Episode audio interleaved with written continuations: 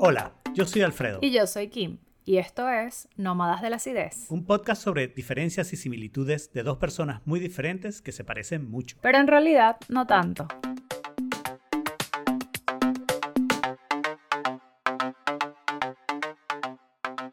Ok, bienvenidos al mejor bono jamás hecho en socialista.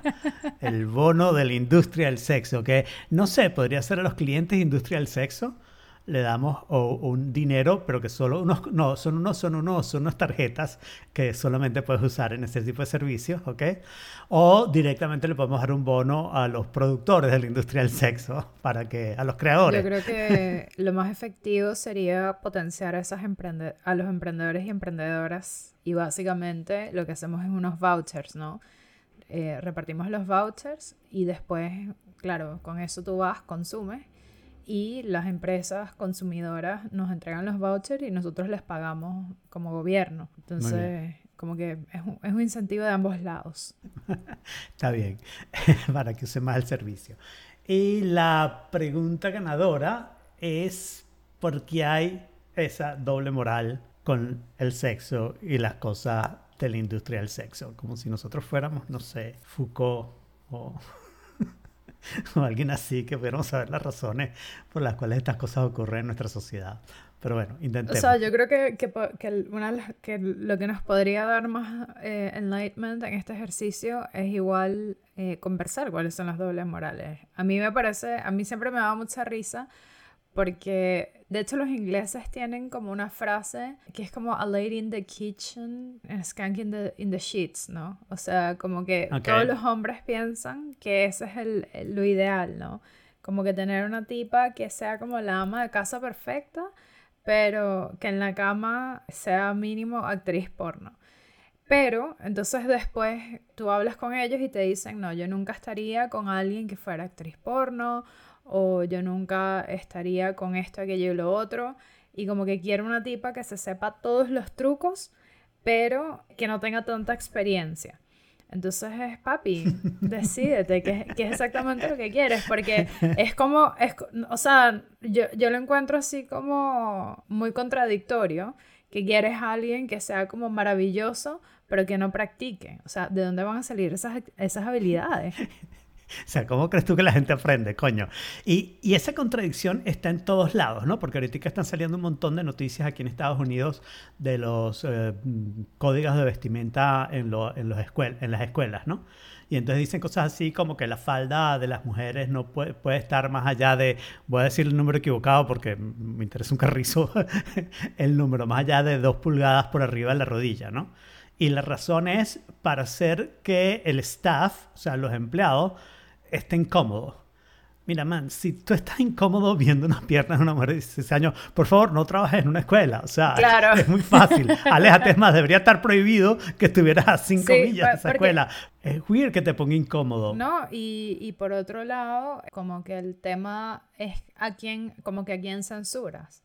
En vez de censurar al que eso le parece incómodo, censuras a la, a la otra persona. Y, y si te pones, o sea, si lo traspolas al mundo de la prostitución igual es así, o sea, tú, no, tú nunca incomodas al consumidor, sino siempre a la persona que te ofrece el servicio, pero por algo ese servicio existe. Eh, de hecho, que es más, vamos a decirlo así, que es más pérdida de reputación en la sociedad en general. No, estamos hablando de lo que tú y yo pensamos, ¿no? En la sociedad en general. Ser prostituta o ser cliente prostituta. Ser cliente prostituta así como, bueno, tú sabes, es casi normal, ¿no? Mientras que ser prostituta es, ajá, terrible, ¿no? Que es ridículo porque deberían ser las dos cosas, ¿no? Claro, o sea, es como vender drogas es súper malo y consumirlas también, porque si consumir drogas fuera bueno, vender drogas sería chévere, ¿no? Claro, y, no sé. de hecho, pero ahora, ahora lo chistoso es que ahorita que lo dices, en el caso de las drogas es peor ser consumidor que dealer, pero en el caso de la, de la prostitución está peor visto ser prostituta que ser consumidor. Y te voy a decir algo, aquí hay algo como que bien, bien chistoso. Yo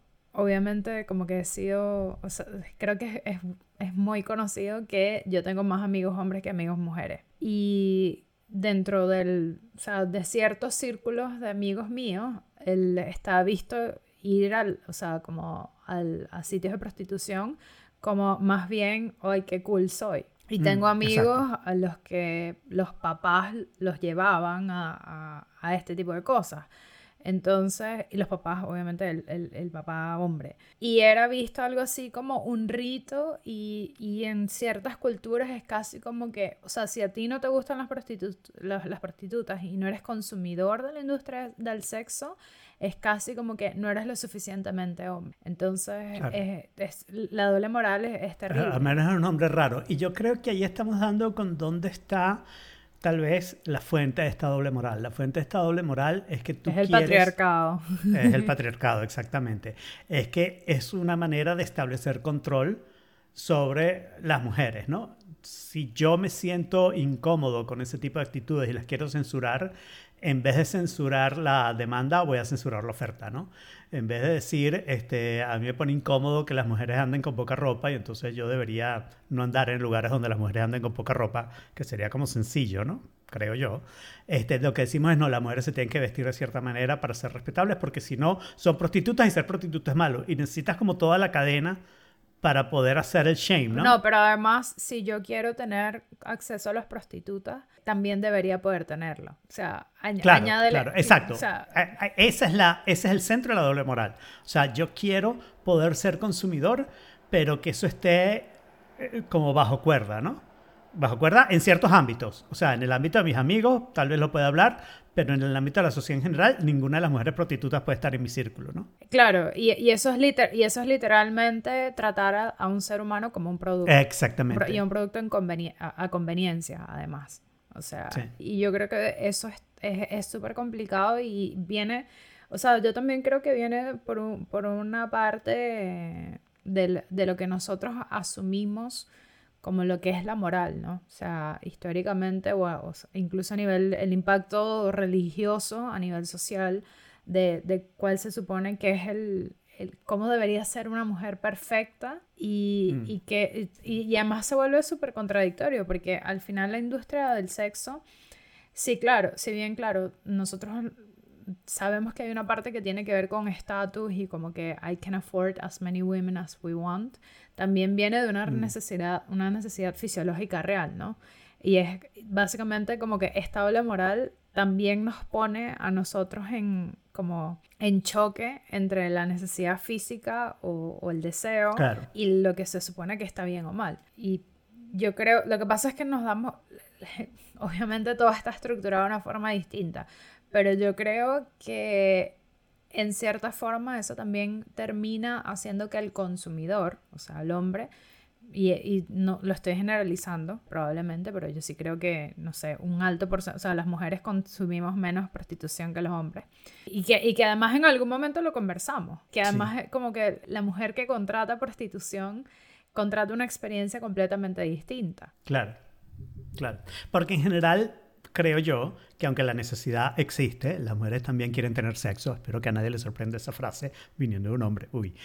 Está la cosa que yo creo que las mujeres tienen más chance de tenerlo. ¿Ok? Claro.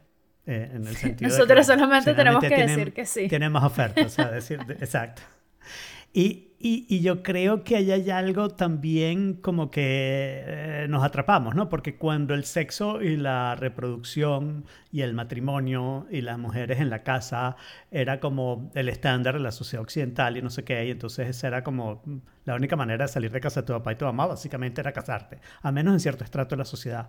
Pero en digamos, en ciertas sociedades era en todos los estratos, lo que pasa es que ocurría de formas distintas, ¿no? Pero cuando eso se acabó, tanto la parte reproductiva como la parte de que la mujer puede decir, mira, yo puedo ganar mi salario, quedarme en mi casa y tener sexo no según me dé la gana, sin necesidad de tener toda esa estructura de papá, mamá, hijos, etcétera, etcétera, ¿no? Cuando eso pasa, ocurre entonces que hay como una transformación aquí, que yo creo que tú que, es un poco lo que tú apuntabas en algunos de los episodios de cómo el patriarcado también actúa en contra de los hombres, ¿no? Y es que entonces ahora las relaciones eh, entre un hombre y una mujer se vuelven mucho más transaccionales, ¿no? Se vuelven mucho más, ok, vamos a tener sexo que lo quiere el hombre, ¿no? Y entonces la mujer dice, ¿qué obtengo yo a cambio, ¿no? Claro. ¿Qué obtengo yo a cambio? Que ya no es necesariamente, antes era claro, lo que tú obtienes a cambio era el matrimonio y, y te mantengo y vamos a tener hijos. Y esa era como la, la, única opción posible, y si no eras una rebelde, ¿no?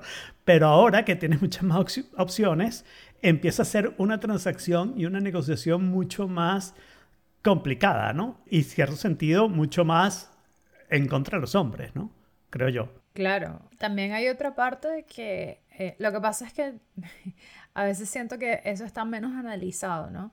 Pero también, primero eso se vuelve en contra y tampoco sabes cómo manejarlo. Y también hay un tema de, de bueno, ¿cómo estoy yo? ¿Dónde me, ¿Qué valor tengo yo dentro de esta nueva posición, no? Y entonces ahí cuando también te regresas a la otra narrativa, te das cuenta que tampoco nunca habías estado acostumbrado a de hecho como ver tu, tu, valor inicial o lo que tú quieras hacer, porque también está todo ese tema de, bueno, si consumo prostitutas, pero con, mi círculo social, con mis amigos, tengo que como brag about it, ¿no? O sea, como, ser como presuntuoso con esto. Pero en cuanto a mi familia y la sociedad, no puedo hacerlo.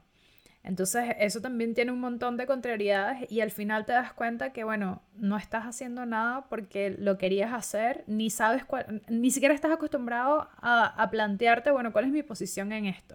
Y yo creo que eso hace que en términos de evolución aún se vuelva aún más complicado, porque simplemente, simplemente no tienes como, primero ni siquiera tenías el chance de explorarte a ti mismo dentro de esa función y segundo, no tienes el músculo eh, intelectual como formado para eso. Claro. Entonces, claro. Para decir, voy a luchar contra esta presión social de esta manera. Ya ha habido varias revoluciones sexuales y yo creo que ya es hora de que nos dejemos de tonterías, abandonemos la doble moral sobre el sexo. El sexo no es acerca de reproducción, es acerca de placer. El placer es fine. Sí. ¿Ok? cantarle que sea consensual y, ya, o sea, y tenemos suficiente material educativo y suficientes cosas para eh, tener este problema resuelto. No lo hemos resuelto porque no nos ha dado la gana y somos unos ridículos, de verdad que desde el punto de vista, si este es el test que nos van a hacer para aceptarnos en la Federación eh, Intergaláctica, lo fallamos. Lo raspamos, o sea, fallamos, tal vez acepten a las mujeres y a nosotros los hombres no. Totalmente. Y eso sería todavía peor. Ya, y yo creo que con eso, con eso, no hay mejor cierre de bono. Salimos cada dos semanas. Pueden suscribirse en su aplicación favorita, los links están en nómadasácidos.com, y mantenerse en contacto con nosotros a través de nuestra cuenta de Instagram, Nómadas Ácidos. No sean tan básicos.